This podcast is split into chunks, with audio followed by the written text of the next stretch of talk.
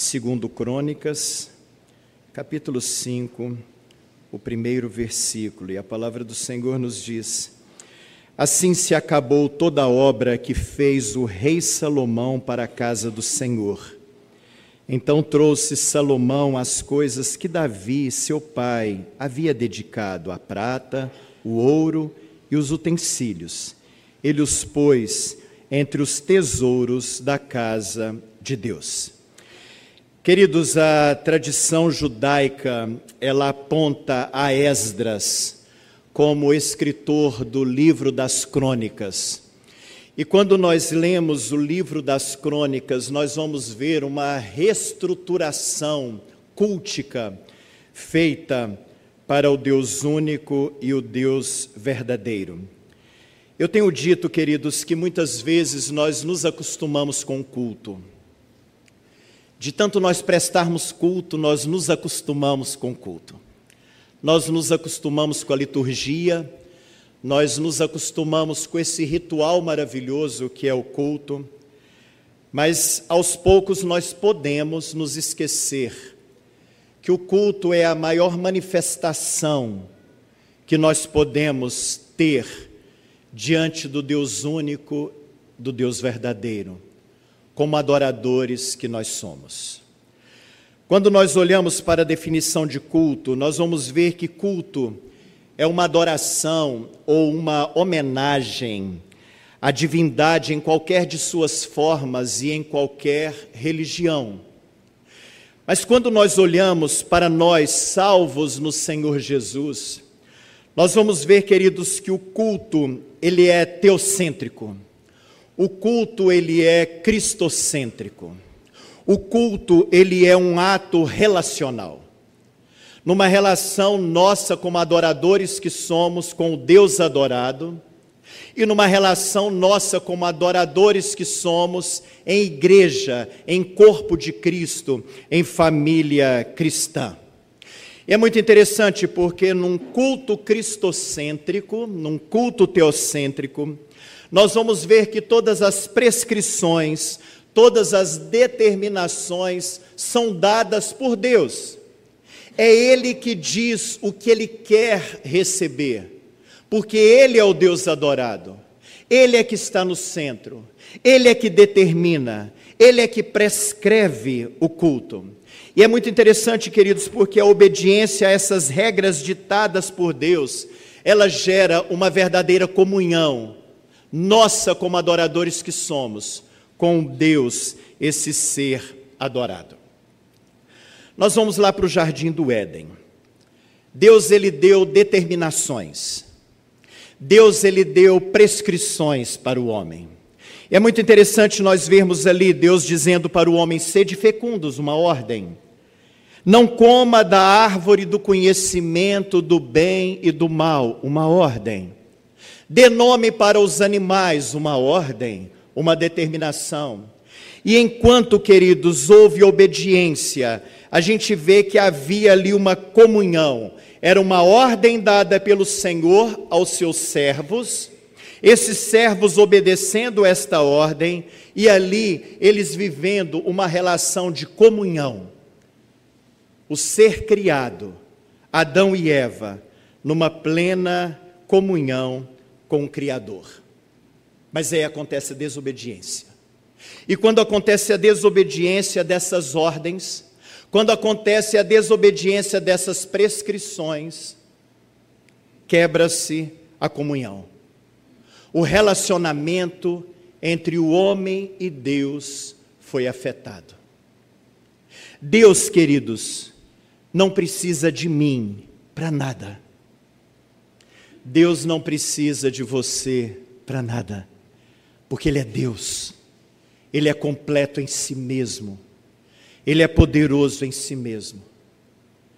Mas Ele é tão maravilhoso, é tão fantástico, as nossas mentes não conseguem compreender isso. Ele ama o relacionamento, porque Deus é um Deus relacional. Deus é um Deus relacional. E aí, queridos, a partir desse momento da desobediência, dessa quebra da comunhão, desse relacionamento afetado, ele vai trazer de volta o homem à comunhão. Ele vai trazer de volta o homem ao relacionamento com ele, esse ser adorado. E é muito interessante porque ali no jardim, ele tem uma conversa com Satanás. E ele diz para Satanás: vai vir o descendente da mulher. Você vai machucar esse descendente, mas esse descendente vai pisar a sua cabeça. Nós vemos ali uma promessa feita no jardim do Éden, a promessa do Salvador que viria para nos resgatar do império das trevas e nos transportar para o reino do Filho do seu amor. Ali no jardim é feita a promessa pelo próprio Deus. Nós vamos ver, queridos, nesse ato relacional, Deus matando um cordeiro, Deus matando um animal, o sangue sendo derramado, e ele pegando a pele desse animal e vestindo Adão, vestindo Eva da sua nudez, da sua vergonha. Nós vemos ali, queridos, no jardim do Éden, esse ato de misericórdia de Deus. E quando nós olhamos para esse termo misericórdia, a gente divide ele em dois termos: misericordia, que significa colocar o coração na miséria. Isso significa misericórdia, colocar o coração na miséria. E o que Deus fez, colocou o coração dele na miséria do homem, num ato misericordioso e cobre ali Adão e Eva da sua nudez, cobre Adão e Eva da sua vergonha. E mais, ele age com graça. Ele tira Adão e Eva do jardim. Eles já tinham comido em desobediência o fruto da árvore do conhecimento do bem e do mal, mas havia uma árvore que era a árvore da vida.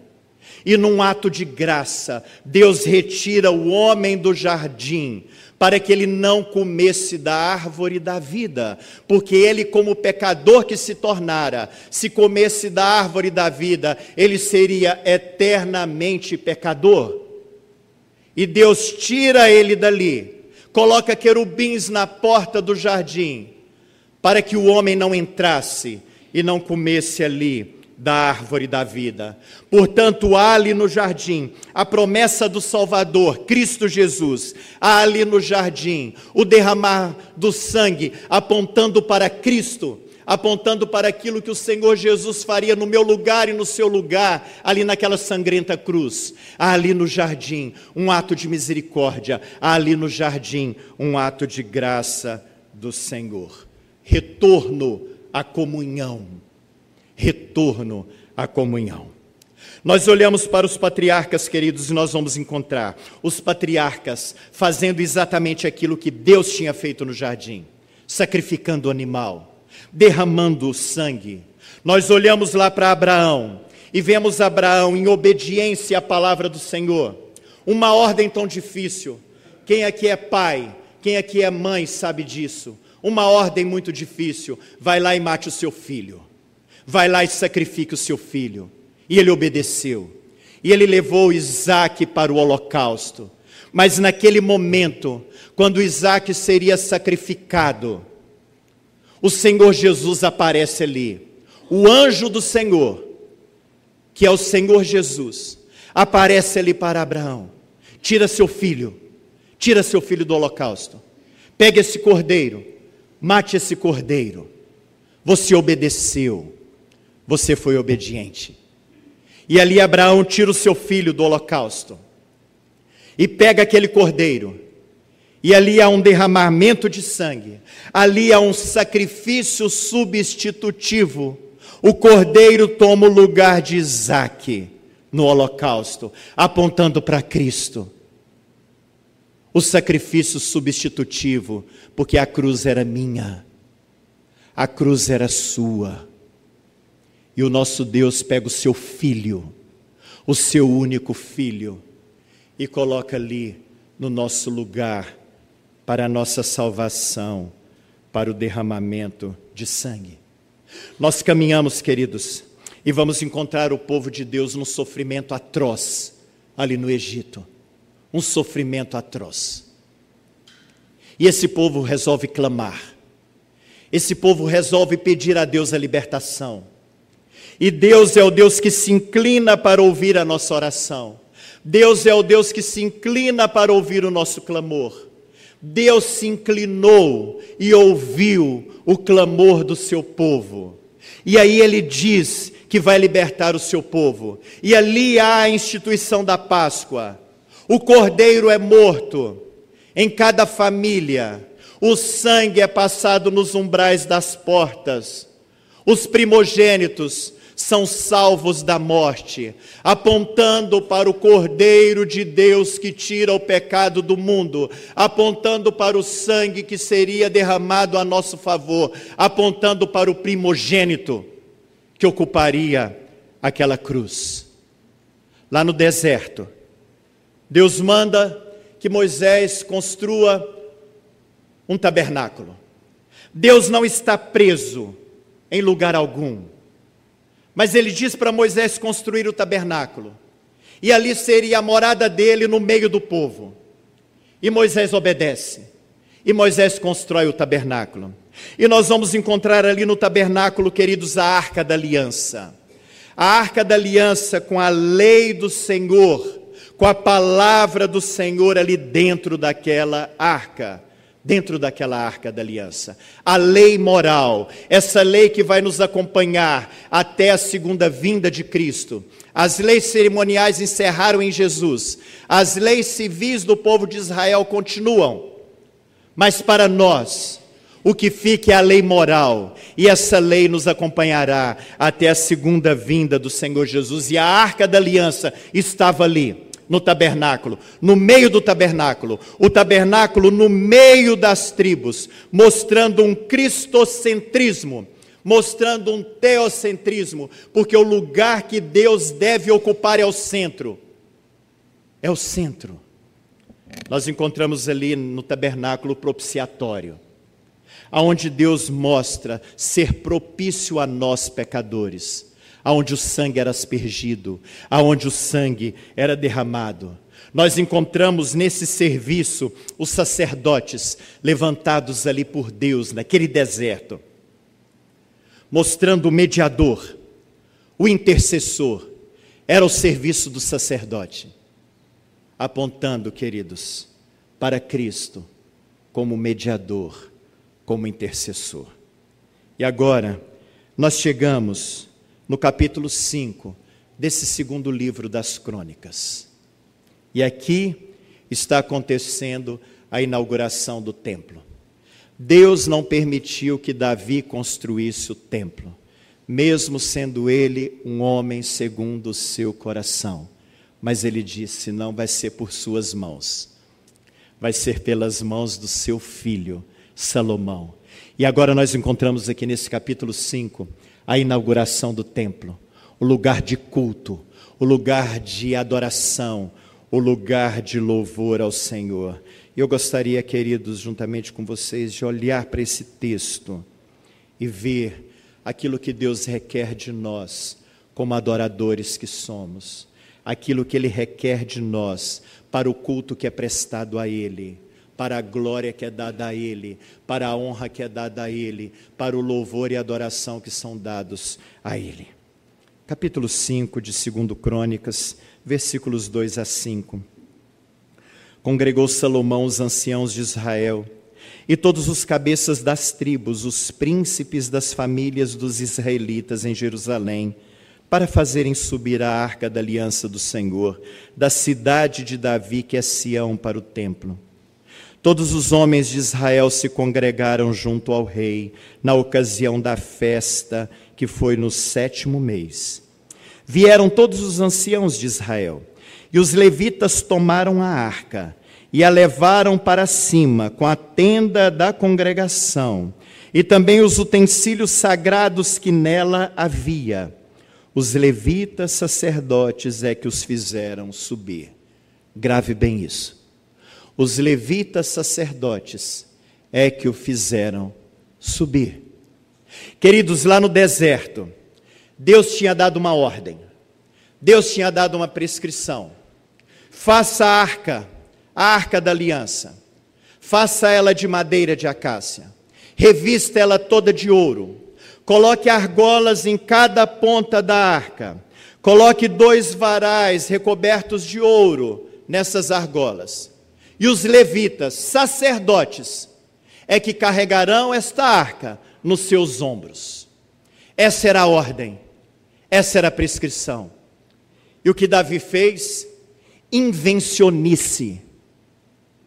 E Deus não quer invencionice, porque Deus nos mostra como Ele quer ser adorado, como Ele quer ser cultuado. Certamente Davi pensou: puxa vida, já tem tempo que essa arca é carregada nos ombros dos levitas. Vamos mudar isso. Vamos fazer uma coisa diferente. Agora a gente vai carregar a arca num carro de boi. Mandou fazer um carro de boi. Colocou a arca da aliança num carro de boi. Deus não tinha falado para colocar a arca da aliança num carro de boi. Era sobre os ombros dos levitas. E agora está a arca sendo carregada num carro de boi o boi tropeçou. E usar para não deixar que a arca caísse, tocou na arca, ninguém podia tocar na arca. Usar cai morto, como juízo de Deus. Queridos, Deus requer da minha vida como adorador. Deus requer da sua vida como adorador obediência em absolutamente tudo. Precisamos olhar para a Sua palavra e obedecer a Sua palavra obedecer às suas prescrições, fazer aquilo que Deus nos manda fazer, não fazer aquilo que Deus nos manda não fazer. Precisamos, como adoradores que somos, ter uma vida de obediência à palavra do Senhor. Agora nós encontramos aqui Salomão inaugurando o templo e o povo obedecendo ao Senhor. E a obediência ao Senhor agrada ao Senhor porque o obedecer é melhor do que o sacrificar, diz a palavra do Senhor. E agora esse povo está obedecendo, está fazendo exatamente aquilo que Deus mandou fazer. Nós queremos saber, queridos, o que Deus nos manda fazer? Abramos a Bíblia, leiamos a Bíblia, estudemos a Bíblia, porque aqui nós vamos encontrar tudo que Deus nos manda ser, tudo que Deus nos manda fazer, para vivermos assim, uma vida para a honra e para a glória do nome santo do Senhor. Obediência. Caminhando, queridos, versículo 6 nos diz: o rei Salomão e toda a congregação de Israel que se reunira a ele estavam diante da arca, sacrificando ovelhas e bois, que de tão numerosos não se podia contar. Verso 11: quando saíram os sacerdotes do santuário, porque todos os sacerdotes que estavam presentes se santificaram sem respeitarem os seus turnos. Havia ali, queridos, vida de santidade. Havia ali vida de santificação diante do Senhor. E quando nós olhamos para esse termo santo, santo é definido como separado. Deus exige de nós santidade, porque Ele é um Deus santo e Ele diz: sede santos, porque eu sou santo. É a palavra que Deus nos dá. Ele é separado do pecado.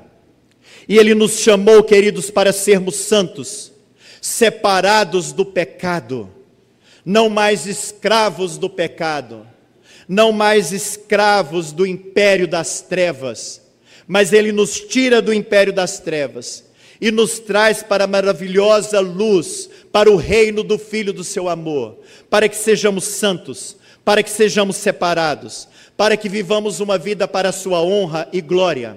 E essa santidade não pode se resumir ao momento de culto, queridos. Nós não podemos chegar na porta da igreja e vestir uma capa de santidade, entrar aqui, cultuar ao Senhor e deixar essa capa de santidade e vivermos durante a semana a nossa vida do nosso jeito. Não, Deus não nos chamou para isso. Deus nos chamou para sermos santos a cada instante da nossa vida. E através da nossa santidade, através da nossa obediência, nós podemos dar testemunho verdadeiro desse Deus que é santo, desse Deus que nós tanto adoramos. Nós encontramos aqui uma busca de santidade, uma busca de santidade. Os sacerdotes nem estavam mais respeitando os seus turnos, o tempo todo buscando santidade, o tempo todo vivendo santidade. Mas a gente continua. A partir do verso 7 diz: Puseram os sacerdotes a arca da aliança do Senhor no seu lugar, no santuário mais interior do templo, no Santo dos Santos, debaixo das asas dos querubins. Pois os querubins estendiam as asas sobre o lugar da arca, e do alto cobriam a arca e os seus varais. Os varais sobressaíam tanto que suas pontas eram vistas do santo lugar, defronte do Santo dos Santos, porém de fora não se viam. Aí estão os varais, até o dia de hoje. Nada havia na arca, senão as duas tábuas que Moisés ali pusera junto a Horebe, quando o Senhor fez aliança com os filhos de Israel ao saírem do Egito. Queridos, a arca da aliança não era para ser adorada mas a arca da aliança representava a presença de Deus no meio do povo. Dentro da arca da aliança estavam as tábuas da lei. Dentro da arca da aliança estavam os dez mandamentos. Dentro da arca da aliança estava a prescrição de Deus, a ordem de Deus, a palavra do Senhor. Quando nós olhamos lá no tabernáculo, nós vamos encontrar essa arca da aliança sendo colocada no meio da tenda e a tenda sendo colocado no meio das tribos, mostrando um teocentrismo, mostrando um cristocentrismo. Agora a arca é trazida para o templo, e lá no templo, ela é colocada no lugar mais interior do templo, no Santo dos Santos, mostrando, queridos, que o lugar de Deus é no centro. O lugar de Deus é no centro. Como tenho preocupado, queridos, em ver tantos cultos, aonde o homem está no centro, aonde a música deixou de ser um instrumento nas mãos de Deus para adoração a Ele e passou a virar show, aonde os pastores se transformaram em coaching, aonde a palavra já não é mais o centro, aonde Deus não está mais no centro. Deus não aceita isso, queridos. Deus está no centro e Ele quer estar no centro. Portanto, um culto para ser aceitável diante do Senhor tem que ser um culto cristocêntrico, tem que ser um culto teocêntrico. Como é abençoador, queridos, nós participarmos de um culto como esse que nós estamos participando, com uma teologia teocêntrica com uma teologia cristocêntrica, com uma liturgia teocêntrica, com as músicas apontando para Cristo, as músicas apontando para o sangue de Cristo. Isso é bênção, é isso que Deus requer de nós, queridos. O centro das nossas vidas, o centro do nosso coração, o centro da nossa alma, o centro da sua igreja, o centro do culto, o centro da adoração. Porque Ele requer de nós, queridos, Ele requer de nós um culto teocêntrico. E agora esse povo, entendido disso, está lá, colocando a arca no centro, no lugar mais interior do templo, no Santo dos Santos, e adorando esse Deus único e verdadeiro. Sabe o que acontece, queridos? Quando nós obedecemos ao Senhor, quando nós vivemos uma vida de santidade diante do Senhor, quando nós colocamos Deus no lugar dele, no centro das nossas vidas, no centro do culto, Deus se manifesta. Deus se manifesta. O versículo 14 vai nos dizer assim: vamos pegar a parte B ah, do versículo 13. Aliás, vamos ler o 13 e o 14. Quando em uníssono, a um tempo, tocaram as trombetas e cantaram para se fazerem ouvir, para louvarem o Senhor e render-lhe graças. E quando levantaram eles a voz com trombetas, símbolos e outros instrumentos músicos, para louvarem o Senhor, porque Ele é bom, porque a sua misericórdia dura para sempre, então sucedeu que a casa, a saber, a casa do Senhor, se encheu de uma nuvem. obediência, santidade, Deus no centro. E agora esse povo está louvando, esse povo está adorando. O louvor, queridos, é o reconhecimento dos feitos de Deus. O louvor é o reconhecimento daquilo que Deus é. E a adoração é o reconhecimento exclusivo daquilo que Deus é. E esse povo estava ali reconhecendo os feitos de Deus. Esse povo estava ali reconhecendo quem Deus era. O Deus soberano, o Deus majestoso, o Deus glorioso, o Deus poderoso, o Deus misericordioso, o Deus gracioso, o Deus amoroso, o Deus que é justo, o Deus onipotente, onipresente, onisciente, o Deus único e verdadeiro, e esse povo está ali cantando, os instrumentistas estão ali tocando, 120 trombetas tocadas pelos sacerdotes. Lá, minha, lá na minha terra, na nossa terra, lá em Goiás, em Goiânia, a gente convive bem com essas trombetas, né, os berrantes. E a gente sabe o que, que é o som de um berrante. Agora imagina 120 berrantes tocando ali naquele templo. E o povo cantando para se fazer ouvir, sabe como? Igual a gente cantou agora.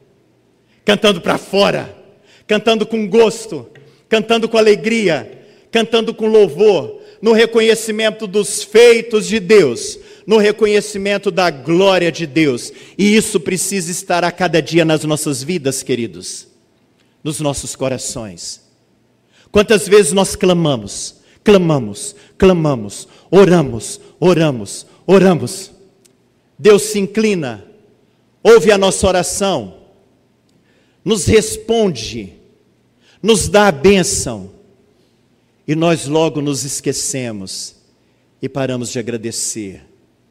Eu tenho certeza que cada um de vocês tem muita lembrança dos feitos de Deus toda a sua vida e de hoje, e de hoje, tão somente de hoje. Nós temos motivos para louvar a Deus pelos seus maravilhosos feitos. Nós temos motivos para adorar a Deus pelo que Ele é. E era isso que o povo estava fazendo. Era isso. E Deus se agradou. Deus se agradou. Deus teve aquela relação de comunhão. E a palavra do Senhor, no último versículo desse capítulo, nos diz: de maneira que os sacerdotes não podiam estar ali para ministrar, por causa da nuvem, porque a glória do Senhor encheu a casa de Deus. É isso que Deus faz quando nós cultuamos ao Senhor, quando nós adoramos ao Senhor, e quando essa adoração vem no nosso dia a dia, essa vida de obediência e santidade vem no, nesse dia a dia, e nós nos encontramos aqui, como estamos hoje, como família cristã, como igreja do Senhor, adorando, bendizendo, glorificando, sabe o que acontece? A glória do Senhor se enche neste lugar. Ah, queridos, como é abençoador poder adorar esse Deus, cultuar a esse Deus. Nós olhamos lá para o Velho Testamento. Nós vamos encontrar os reis, os sacerdotes e os profetas sendo ungidos. Somente essas três classes: os reis, os profetas e os sacerdotes sendo ungidos, apontando para aquele que é o Rei dos Reis, que é o mediador entre nós e Deus Pai, que é o profeta maior.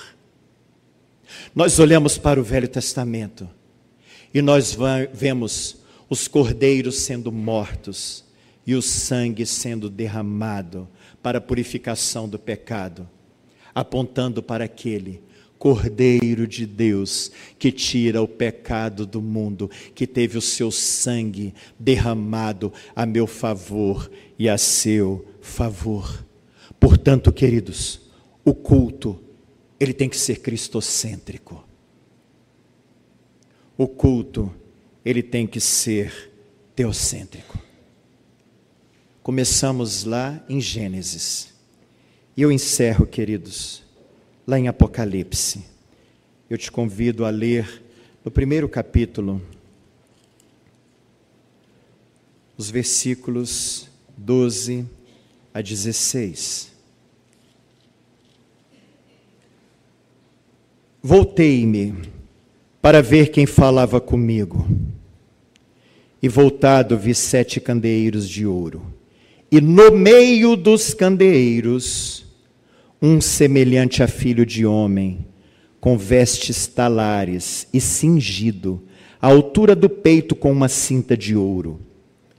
A sua cabeça e cabelos eram brancos como alva lã, como neve. Os olhos como chama de fogo. Os pés semelhantes ao bronze polido, como que refinado numa fornalha. A voz como de muitas águas. Tinha na mão direita sete estrelas, e da boca saía-lhe uma afiada espada de dois gumes. O seu rosto brilhava como o sol na sua força. Verso 20. Quanto ao mistério das sete estrelas que viste na minha mão direita, e os sete candeeiros de ouro, as sete estrelas são os anjos das sete igrejas, e os sete candeeiros são as sete igrejas. Na mão de Cristo, os pastores das sete igrejas. E no meio das sete igrejas, Cristo. No meio, Ele é o centro, Ele é o dono, Ele é o Senhor, é Ele que tem que ser honrado, é Ele que tem que ser glorificado, é Ele que tem que ser adorado, e Ele está no centro, e Ele nos dá uma palavra. Para nós salvos no Senhor Jesus, no capítulo 22 os versículos 1 a 5, e diz assim: Então me mostrou o rio da água da vida, brilhante como cristal, que sai do trono de Deus e do Cordeiro. No meio da sua praça, de uma a outra margem do rio, está a árvore da vida, que produz doze frutos, dando seu fruto de mês em mês, e as folhas da árvore são para a cura dos povos. Nunca mais haverá qualquer maldição Nela estará o trono de Deus e do Cordeiro. Os seus servos o servirão, contemplarão a sua face, e na sua fronte está o nome dele. Então já não haverá noite, nem precisam eles de luz de candeia, nem da luz do sol, porque o Senhor Deus brilhará sobre eles e reinarão pelos séculos dos séculos. O homem não pôde, queridos, comer do fruto da vida lá no jardim. E Deus guardou essa árvore para todos aqueles que são salvos. E nós poderemos comer do fruto da vida e para sempre adorar o Senhor, bendizer o Senhor, glorificar o Senhor, o Deus da nossa vida, o Deus que nos salvou. E aqui, salvos que somos, já começamos a eternidade. Já começamos a eternidade. Mas haverá um tempo que estaremos ali, na presença do Senhor, contemplando a Sua face e cultuando Ele, noite e dia. Se aqui já é uma bênção, se aqui a gente faz isso com tanta alegria, com tanto gozo, imagine no céu que não haverá pecado Imagine no céu que não haverá sofrimento, nem dor, nem tribulação, e estaremos ali como igreja, numa comunhão dos santos, juntos, adorando, bendizendo e glorificando ao Senhor. Que Deus nos abençoe, queridos, e enquanto aqui estivermos, que possamos ser adoradores obedientes do Senhor, adoradores santos do Senhor que possamos sim prestar a cada dia, a cada domingo, culto teocêntrico, um culto cristocêntrico, na certeza de que a glória do Senhor, quando Ele se agrada, enche este lugar. Que Deus nos abençoe e que possamos viver assim no nosso dia a dia, para a Sua honra e glória. Vamos orar, queridos. Obrigado, Pai, pela salvação em Cristo Jesus, sem a qual não estaríamos aqui cultuando, bendizendo e glorificando o nome santo do Senhor. Obrigado por essa igreja, por essa igreja que é luz nessa cidade, por essa igreja, Pai, que dá tempero nessa cidade. Obrigado pela vida de cada irmão, de cada irmã, pelos pastores desta igreja que estão nas mãos do Senhor. Obrigado por tudo que o Senhor já fez aqui, por tudo que o Senhor ainda vai fazer. E que possamos sempre, Pai, cultuar o Senhor, adorar, bendizer e glorificar o Teu nome, de modo tal que o Senhor receba este culto, que o Senhor receba essa adoração e que a glória do Senhor encha as nossas vidas, encha este lugar. A gente te ama, Paizão. A gente adora muito o Senhor. E a nossa oração, a gente faz em nome de Jesus, o nosso Senhor, o nosso Salvador. Amém.